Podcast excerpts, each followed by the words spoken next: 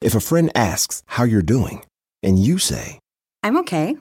when the truth is, I don't want my problems to burden anyone. or you say, Hang it in there. because, If I ask for help, they'll just think I'm weak. then this is your sign to call, text, or chat 988 for free, confidential support. Anytime. You don't have to hide how you feel. Let go with ego. Existen dos tipos de personas en el mundo: los que prefieren un desayuno dulce con frutas, dulce de leche y un jugo de naranja, y los que prefieren un desayuno salado con chorizo, huevos rancheros y un café. Pero sin importar qué tipo de persona eres, hay algo que a todos les va a gustar. Los crujientes y esponjosos Ego Waffles. Ya sea que te guste un desayuno salado, con huevos o salsa picante encima de tus waffles, o seas más dulcero y los prefieras con mantequilla y miel. Encuéntranos en el pasillo de desayunos congelados. Lego with Ego. Pitaya. En 1985, el rumor de que un asesino despiadado rondaba la ciudad de Los Ángeles comenzaba a crecer. Había temor. Richard Ramírez, el acosador nocturno, The Night Stalker, sabía que su fama iba en aumento. Esto lo excitaba y no estaba dispuesto a detenerse. Solo pararía cuando la muerte le llegara o hasta que la policía lograra apresarlo.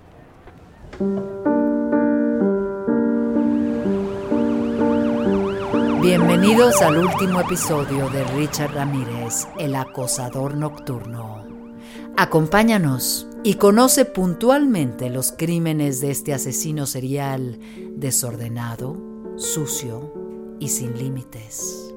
Y cuida tu mente y tus sentidos, porque ya estás dentro de una de las peores pesadillas criminales.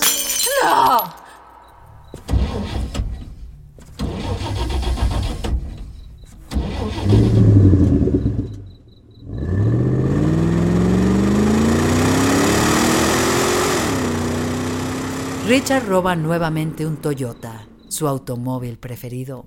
Se traslada hasta Pico Rivera.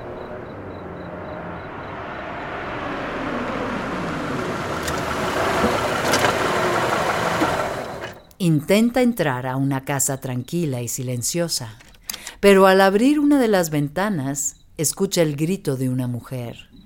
Amor, ¿abriste la ventana? Escuché ruidos. Y un hombre responde. No he abierto nada. Voy a ver qué pasa. Al momento, Richard huye del lugar para no ser descubierto. Pero deja la marca de su zapato marca Avia debajo de la ventana. Al día siguiente, Richard sale de nuevo en busca de una víctima. Se traslada hasta la pequeña localidad de Arcadia. Con habilidad y rapidez, entra a la casa de la maestra Patty Elaine Higgins, de 28 años de edad. Venía de haber fracasado el día anterior y atacó con suma violencia a la indefensa Patty Elaine. La violó con furia y con un cuchillo abrió su garganta hasta casi separar su cabeza del cuerpo. Cuando los detectives Gil Carrillo y Salerno llegaron a la escena, confirmaron que no se había utilizado arma de fuego. No encontraron huellas dactilares ni huellas de calzado del homicida. Nuevamente, los detectives estaban en un callejón sin salida.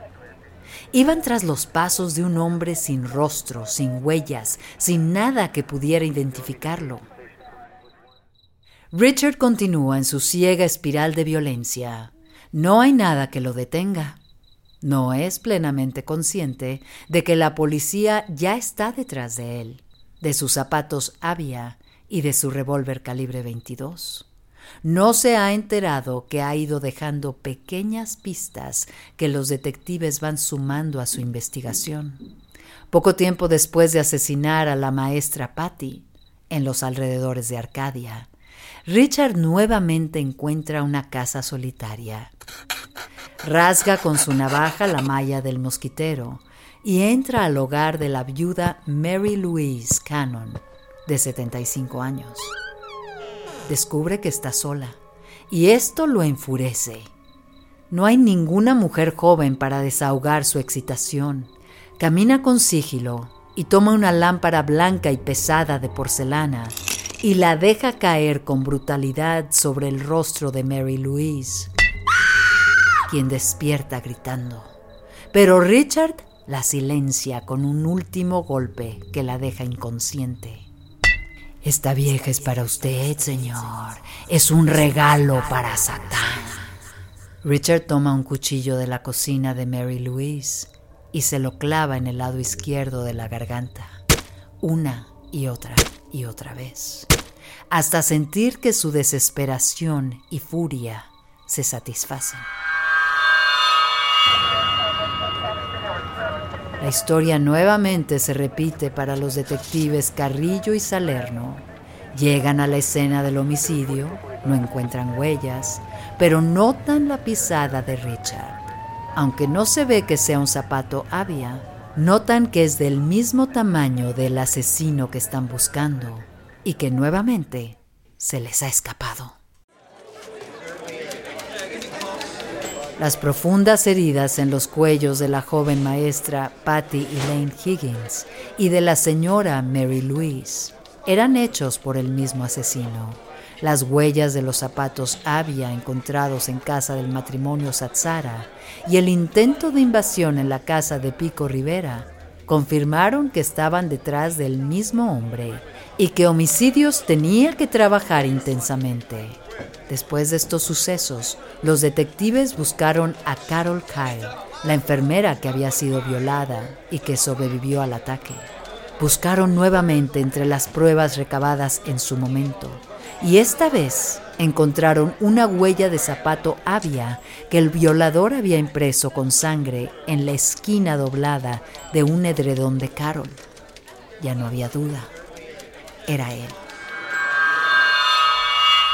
La enfermera Carol Kyle les proporcionó un retrato hablado del asesino. Después de seguir hilando la madeja de sucesos, los detectives sabían que buscaban a un hombre de 1,80, mala dentadura y pelo negro ondulado, hecho una maraña. Además, tenían la talla de su calzado. A partir de ese momento, Carrillo y Salerno lideraron un grupo de trabajo y salieron a la casa del asesino. Sin importarle que los habitantes de Los Ángeles ya estaban en alerta y que su retrato hablado se podía ver en todos los periódicos, sin importar que la policía le pisaba los talones, Richard nuevamente salió a buscar sangre, sexo y emoción.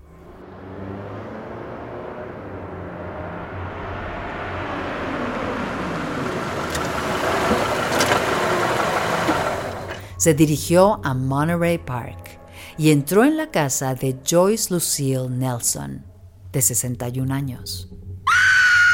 Esta vez mató a su víctima a golpes de puño, dejando la huella sangrienta de su zapato Avia en la cara de la señora Lucille. Pero Richard no estaba satisfecho. Así que un poco más tarde regresó a la zona con un par de esposas y un revólver 22. Se introdujo como siempre en silencio y con destreza a la casa de Sophie Dickman, una enfermera psiquiátrica de 63 años. Richard notó que la mujer estaba sola en la casa, así que encendió las luces para despertarla y le mostró su arma para silenciarla.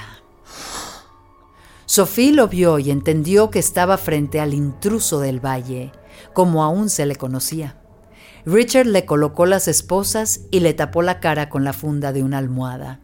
Sophie tenía casi 40 años de experiencia tratando con pacientes psiquiátricos y conocía el comportamiento de un psicópata.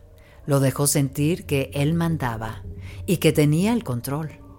Richard intentó violarla, pero no pudo tener una erección. Hurtó lo que pudo de la casa y amenazando a Sophie, la dejó vivir al igual que a Carol, le dijo que podía volver si decía algo. Al día siguiente sonó el teléfono del detective Salerno para que acudiera a la escena del crimen en la casa de Joyce Lucille Nelson. Cuando Salerno llegó, ya estaba la prensa ahí. Llegaron como abejas que huelen las flores o como buitres que huelen la muerte. Había un asesino en serie que entraba a las casas y la prensa ahora también estaba allí para registrarlo todo. Se corrió la voz de la brutalidad, de los ojos negros y perdidos del homicida, los pentagramas y torturas. Un cóctel que la prensa utilizó a su favor y que con morbo llevaron la información a sus primeras planas. La sodomía y las violaciones corrieron de boca en boca entre los periodistas sin miramientos, como corre la sangre en una garganta cercenada. Carrillo y Salerno, después del asesinato de Joyce Lucille Nelson y del hurto de Sophie Dickman, enviaron las fotos y la talla del zapato Avia a las tres jurisdicciones del condado de Los Ángeles. Cuando la prensa confirmó que se trataba de un asesino serial, fue apodado formalmente como el acosador nocturno, The Night Stalker. Al momento, la venta de alarmas, armas de fuego, rejas para ventanas, sistemas de alarma y perros guardianes se dispararon. A pesar de que Richard estaba furioso y se le había revuelto el estómago al leer en los periódicos que ya habían relacionado casi todos sus crímenes, no se detuvo. No pensó ni por un segundo que era momento de parar. Sabía que ahora tenía a policías experimentados y curtidos detrás de él, y fuera de atemorizarlo, lo excitaba. Era un reto, Creía firmemente que no iban a detenerlo, porque Satán estaba de su lado. En un momento regresamos con pesadillas criminales. Let go with ego. Existen dos tipos de personas en el mundo: los que prefieren un desayuno dulce con frutas, dulce de leche y un jugo de naranja, y los que prefieren un desayuno salado con chorizo, huevos rancheros y un café. Pero sin importar qué tipo de persona eres, hay algo que a todos les va a gustar. Mm. Los crujientes y esponjosos Ego Waffles. Ya sea que te guste un desayuno salado, con huevos o salsa picante encima de tus waffles, o seas más dulcero y los prefieras con mantequilla y miel. Encuéntranos en el pasillo de desayunos congelados. Lego with Ego. The living room is where you make life's most beautiful memories. But your sofa shouldn't be the one remembering them. The new life resistant, high performance furniture collection from Ashley is designed to withstand all the spills, slip ups, and muddy paws that come with the best parts of life. Ashley high performance sofas and recliners are soft, on trend, and easy to clean. Shop the high performance furniture in store or online at ashley.com. Ashley, for the love of home.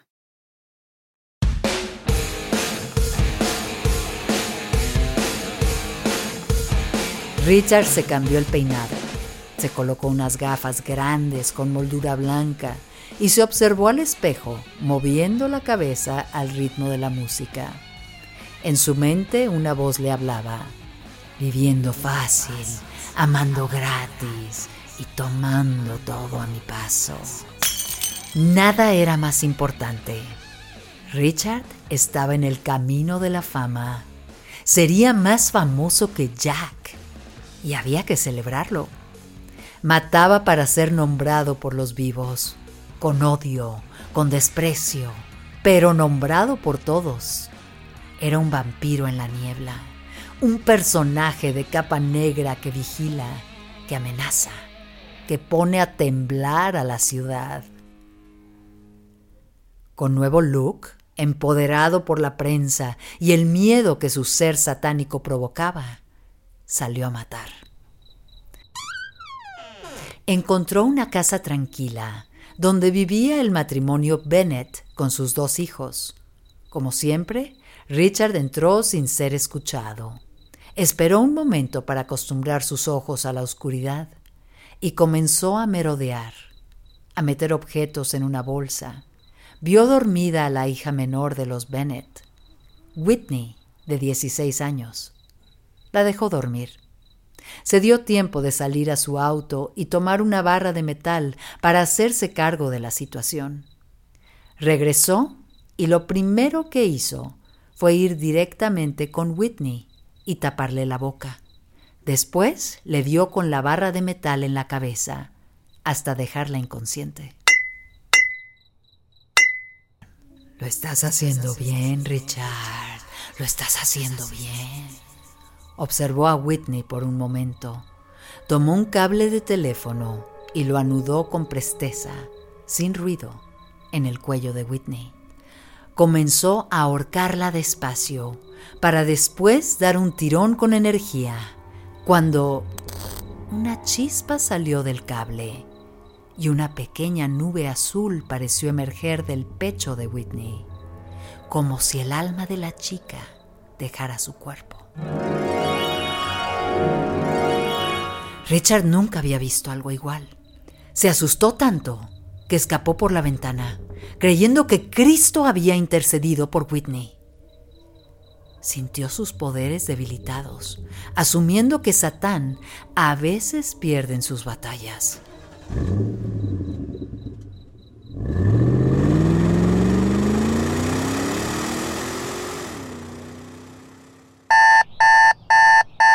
Al día siguiente, con las primeras luces del amanecer, Whitney despertó.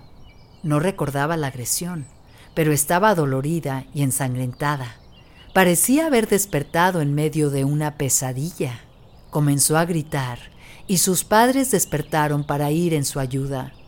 Whitney estaba tan golpeada y amoratada que era imposible reconocer su rostro. Tenía la cabeza hinchada y podía observarse a simple vista la sangre que bañaba su pelo. Salerno y Carrillo llegaron a la casa de la familia Bennett, convencidos de que se trataba del acosador nocturno. En el cuarto de Whitney, bañado en sangre, encontraron la barra de hierro tirada bajo la cama, y esto los sorprendió. El acosador no había utilizado nunca una barra, pero era él. Buscaron con minuciosidad en toda la casa y tuvieron su recompensa. Encontraron nuevamente la huella del zapato Avia. Era el mismo pie, del mismo tamaño y con el mismo calzado. Repuesto del susto que había pasado intentando matar a Whitney, buscó un nuevo Toyota para robar. Encontró el auto, lo encendió y partió hacia Glendale.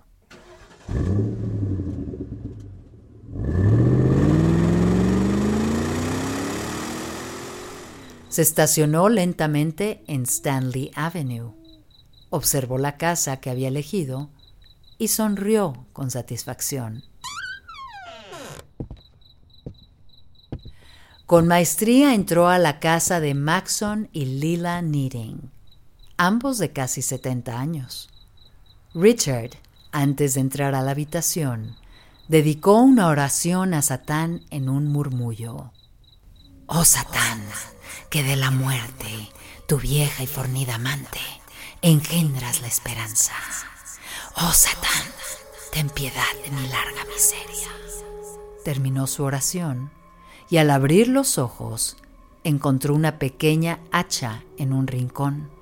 La tomó y se dirigió directamente a Maxon Knitting y sin dudar le dio un hachazo en la cabeza. Lila gritó de miedo al despertar y ver la risa de Richard y el hacha en la cabeza de su marido. Richard disparó con la 22 y remató a Maxon. Inmediatamente miró a Lila, quien se ahogó en su propio grito, y la silenció con tres tiros en la cabeza.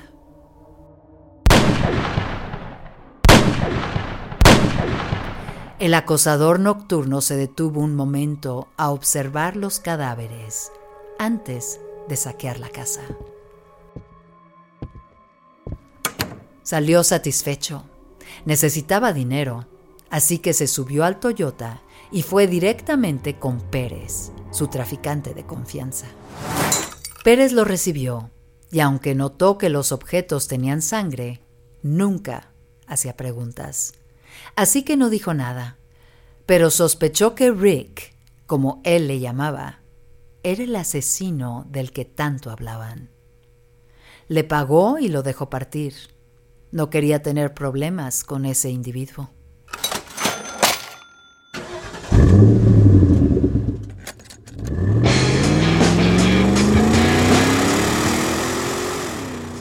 Richard continuó su camino. Tenía un poco de dinero y estaba emocionado. Había logrado un trabajo rápido y eficiente. Mientras conducía, se encontró con una casa que le atrajo. Le gustaban esas casas tranquilas, apenas iluminadas con ese pacífico y acogedor color beige.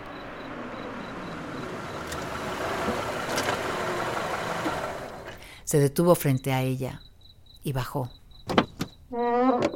Entró sigiloso y ágil mientras el matrimonio Chainarong y Somkid Covenant dormían. Mató de un tiro a Chainarong, violó a Somkid y la dejó vivir para huir tan rápida y sorpresivamente como había llegado. El crimen y la violación en casa de los Covenant despertó nuevamente el morbo de todos los medios. Llegaron al menos 25 reporteros a la escena del crimen y el acosador nocturno ocupó todas las primeras planas. Ya no había duda. Los Ángeles temblaba de miedo.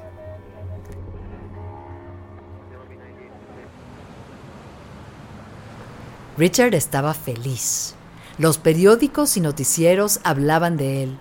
Solo tenía que irse con más cuidado. Con otro Toyota robado, llegó a Northridge, muy lejos del centro de Los Ángeles.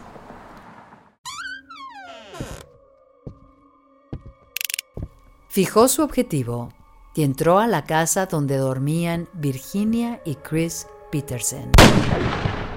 Disparó a Virginia hiriéndola en el ojo, cuando Chris despertó y gritándole se abalanzó contra Richard. Chris era un hombre de un metro noventa. Richard le disparó, pero no pudo detenerlo. Después se supo que las balas de Richard estaban viejas y la pólvora ya disminuida en su poder no daban fuerza suficiente. Richard retrocedió. Logró zafarse de Chris y escapar. Chris llamó al 911 y no esperó emergencias. Salió en su camioneta con Virginia y su pequeña hija de 5 años al hospital. Los detectives Salerno y Carrillo llegaron a la escena lo más rápido que pudieron. Afuera ya había un nutrido grupo de reporteros que Salerno no pudo evitar. La declaración que dio a la prensa fue que el acosador nocturno había salido huyendo cuando se encontró con un hombre que no le tuvo miedo que lo enfrentó y que intentó detenerlo. Afirmó que el acosador nocturno era en realidad un cobarde.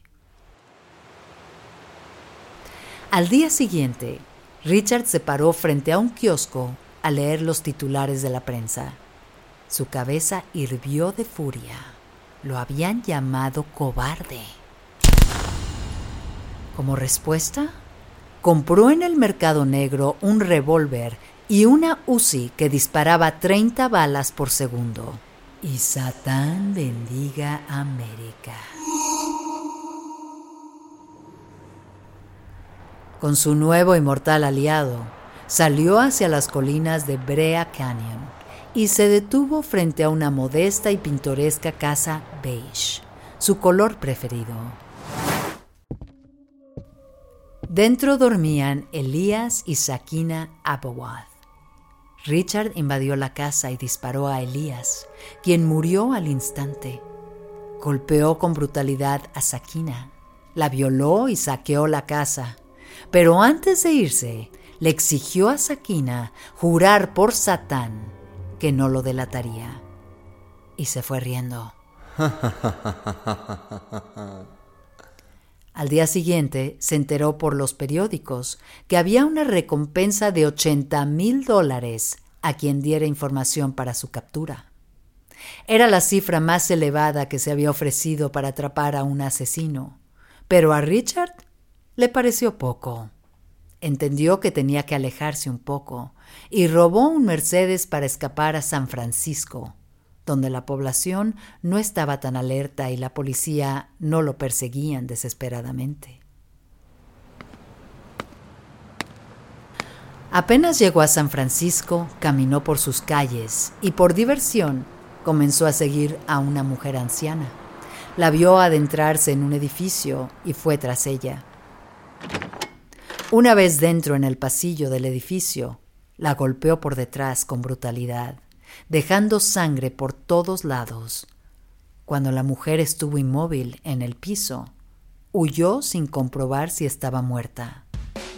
Se sentía poderoso, completo, y sabía que su brutalidad complacía a Satanás. Además, siempre estaba ansioso por hacerlo, por atacar furiosamente y desaparecer. Después de registrarse en el hotel Bristol, tomó la noche por asalto. Richard se trasladó hasta el distrito de Lakeside, cerca del lago Merced invadió sin problemas y con habilidad la casa de Peter y Bárbara Pans. En el silencio de la noche disparó en la sien de Peter, matándolo al instante. Bárbara despertó horrorizada y Richard la sometió para violarla, pero Bárbara se resistió y Richard le disparó en la cabeza. Cuando terminó con su vida, se acercó a su oído y le susurró, por desobediente. Terminó de saquear la casa, donde escribió con lápiz labial en la pared del cuarto de Peter y Bárbara, Jack el cuchillo, y dibujó un pentagrama. Al día siguiente los detectives Carrillo y Salerno llegaron a San Francisco. No tenían poder de decisión y el Departamento de Homicidio de San Francisco le dio detalles sensibles a la alcaldesa, quien convocó a una conferencia de prensa donde reveló detalles fundamentales. Entre ellos, que el asesino utilizaba zapatos Avia. Salerno y Carrillo, desmoralizados, sabían que el asesino sería más cuidadoso y por lo tanto más difícil de capturar. Hasta ese momento, Richard no tenía idea que estaba dejando la huella de sus zapatos en las escenas del crimen. Esa misma noche, en medio del puente Golden Gate, tiró sus zapatos Avia. Los vio desaparecer en las oscuras aguas donde se unen el río Sacramento y el río San Joaquín para perderse en el Océano Pacífico. Se dedicó varios días a fumar marihuana, escuchar heavy metal, ver pornografía y dormir. San Francisco era una ciudad demasiado pequeña y la gente estaba asustada. Los pocos que en la ciudad lo conocían comenzaban a sospechar de él. Así que decidió temerariamente volver a Los Ángeles. Ya en Los Ángeles, Richard robó un Toyota. En Crisanta Drive entró a la casa de Bill Carnes y su prometida Carol Smith. Era una bella casa beige, con dos grandes ventanales y techo inclinado con tejas de madera. Una verdadera belleza. Richard entró y mató de tres disparos a Bill Carnes. Violó a Carol y la mantuvo con él para que le indicara dónde había objetos de valor. Antes de irse, la hizo jurar, por Satán, que diría a la policía que el acosador nocturno estuvo ahí. Carol juró, por Satán, que lo haría. Richard salió triunfante, pero al pasar lentamente en su Toyota, un niño lo vio. Le pareció sospechoso y memorizó los números de las placas del Toyota. Mientras tanto, Pérez no quería ser relacionado con el acosador nocturno. Sabía quién era y quería ganarse los 80 mil dólares. Pérez fue entrevistado por Carrillo y Salerno. Describió perfectamente a Richard y les contó sobre la vez que a Richard lo habían arrestado por robar un automóvil. Pérez, con ganas de obtener su recompensa, mencionó, si encuentran ese arresto, encontrarán al individuo. Gracias a Pérez, Carrillo y Salerno consiguieron conocer el nombre de Richard Muñoz Ramírez. Pero no solo eso, también lograron contrastar las huellas dactilares de la ficha de arresto con las huellas dejadas en el Toyota abandonado cerca de la casa donde había asesinado a Bill Carnes. Aquel auto había sido localizado gracias a la llamada al 911 que realizó el padre del niño que memorizó las placas. El círculo se estaba cerrando. El acosador nocturno al fin tenía nombre y rostro. Ahora regresamos con más pesadillas criminales. If you have kids or pets, you know stains and odors in your carpet and upholstery are inevitable. But the experts at ChemDry can help. ChemDry removes odors and stubborn stains by sending millions of carbonating bubbles deep within your carpet. ChemDry lifts dirt, urine, and stains to the surface to then be extracted away, giving you a cleaner and healthier home. Call 1 800 ChemDry or visit chemdry.com to connect with your local ChemDry and learn about special offers in your area. That's 1 800 ChemDry or visit chemdry.com today. Let go with ego. Existen dos tipos de personas en el mundo: los que prefieren un desayuno dulce con frutas, dulce de leche y un jugo de naranja, y los que prefieren un desayuno salado con chorizo, huevos rancheros y un café. Pero sin importar qué tipo de persona eres, hay algo que a todos les va a gustar. Los crujientes y esponjosos Ego Waffles. Ya sea que te guste un desayuno salado, con huevos o salsa picante encima de tus waffles, o seas más dulcero y los prefieras con mantequilla y miel. Encuéntranos en el pasillo de desayunos congelados. Lego with Ego. Richard había ido hasta Tucson, Arizona, para visitar a su hermano Robert, pero no lo encontró. No quiso quedarse a buscarlo. Confiado en su suerte, decidió volver en autobús a Los Ángeles, pero al llegar a la estación notó que había mucho movimiento. Estaba infestada de policías de uniforme y de civil apostados en todas las puertas de la estación. Richard agachó su cabeza y logró salir de la estación. La policía esperaba que Richard apareciera para huir de Los Ángeles. Lo querían ver entrar a la estación para escapar. Lo que no esperaban es que Richard apareciera desde adentro, y esto jugó a su favor. Richard sospechó que algo andaba mal. Se detuvo en una tienda a tomar un café y un pastel dulce cuando un par de ancianas comenzaron a señalarlo. Esto lo sorprendió. Comenzó a observar con miedo hacia todos lados y descubrió su fotografía en la portada de un periódico.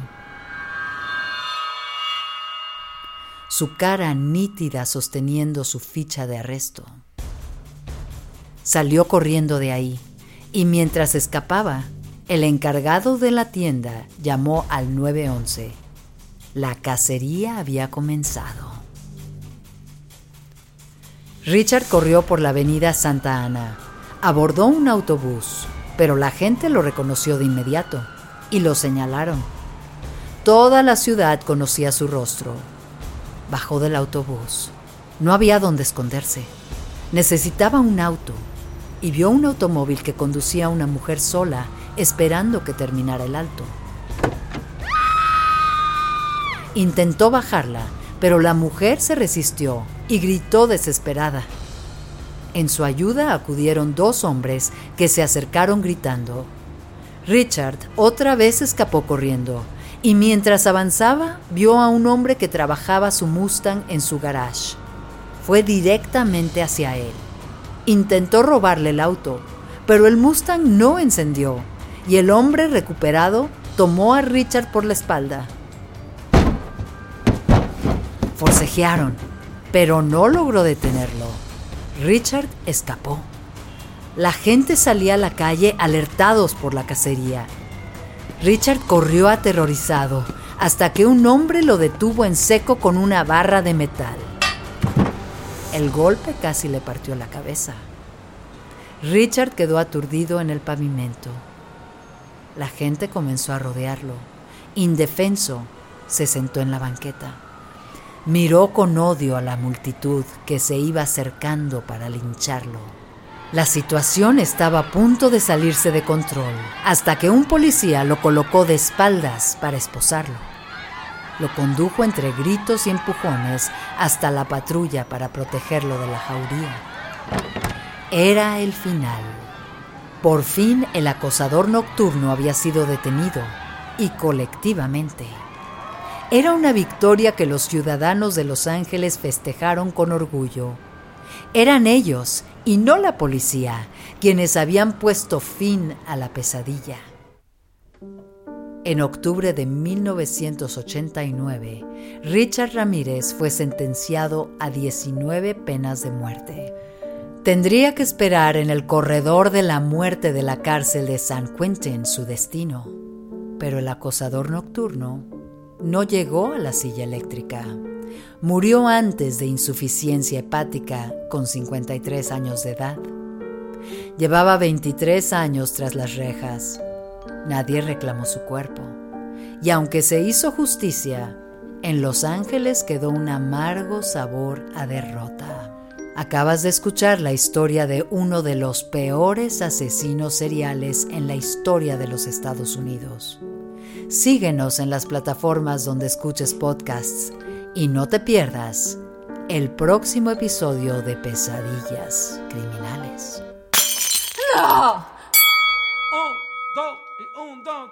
En nuestra siguiente emisión recreamos una historia de amor que conmocionó al mundo del boxeo. Acompáñame a escuchar la pesadilla que ronda a Edwin el Inca Valero feminicida y boxeador. Un héroe nacional quien entraba al ring con la bandera de Venezuela tatuada en el pecho. Te esperamos la próxima semana en nuestras pesadillas criminales. Soñemos juntos. Una producción de Pitaya Entertainment. Guión y contenido, Itzia Pintado. Guionistas invitados Diego Castillo y Gabriela Pérez Lau. Producción Santiago León. Y la narración de su servidora Yareli Arismendi. Pitaya. Let go with ego. Existen dos tipos de personas en el mundo: los que prefieren un desayuno dulce con frutas, dulce de leche y un jugo de naranja, y los que prefieren un desayuno salado con chorizo, huevos rancheros y un café. Pero sin importar qué tipo de persona eres, hay algo que a todos les va a gustar. Los crujientes y esponjosos Ego Waffles. Ya sea que te guste un desayuno salado, con huevos o salsa picante encima de tus waffles, o seas más dulcero y los prefieras con mantequilla y miel. Encuéntranos en el pasillo de desayunos congelados. Lego with Ego.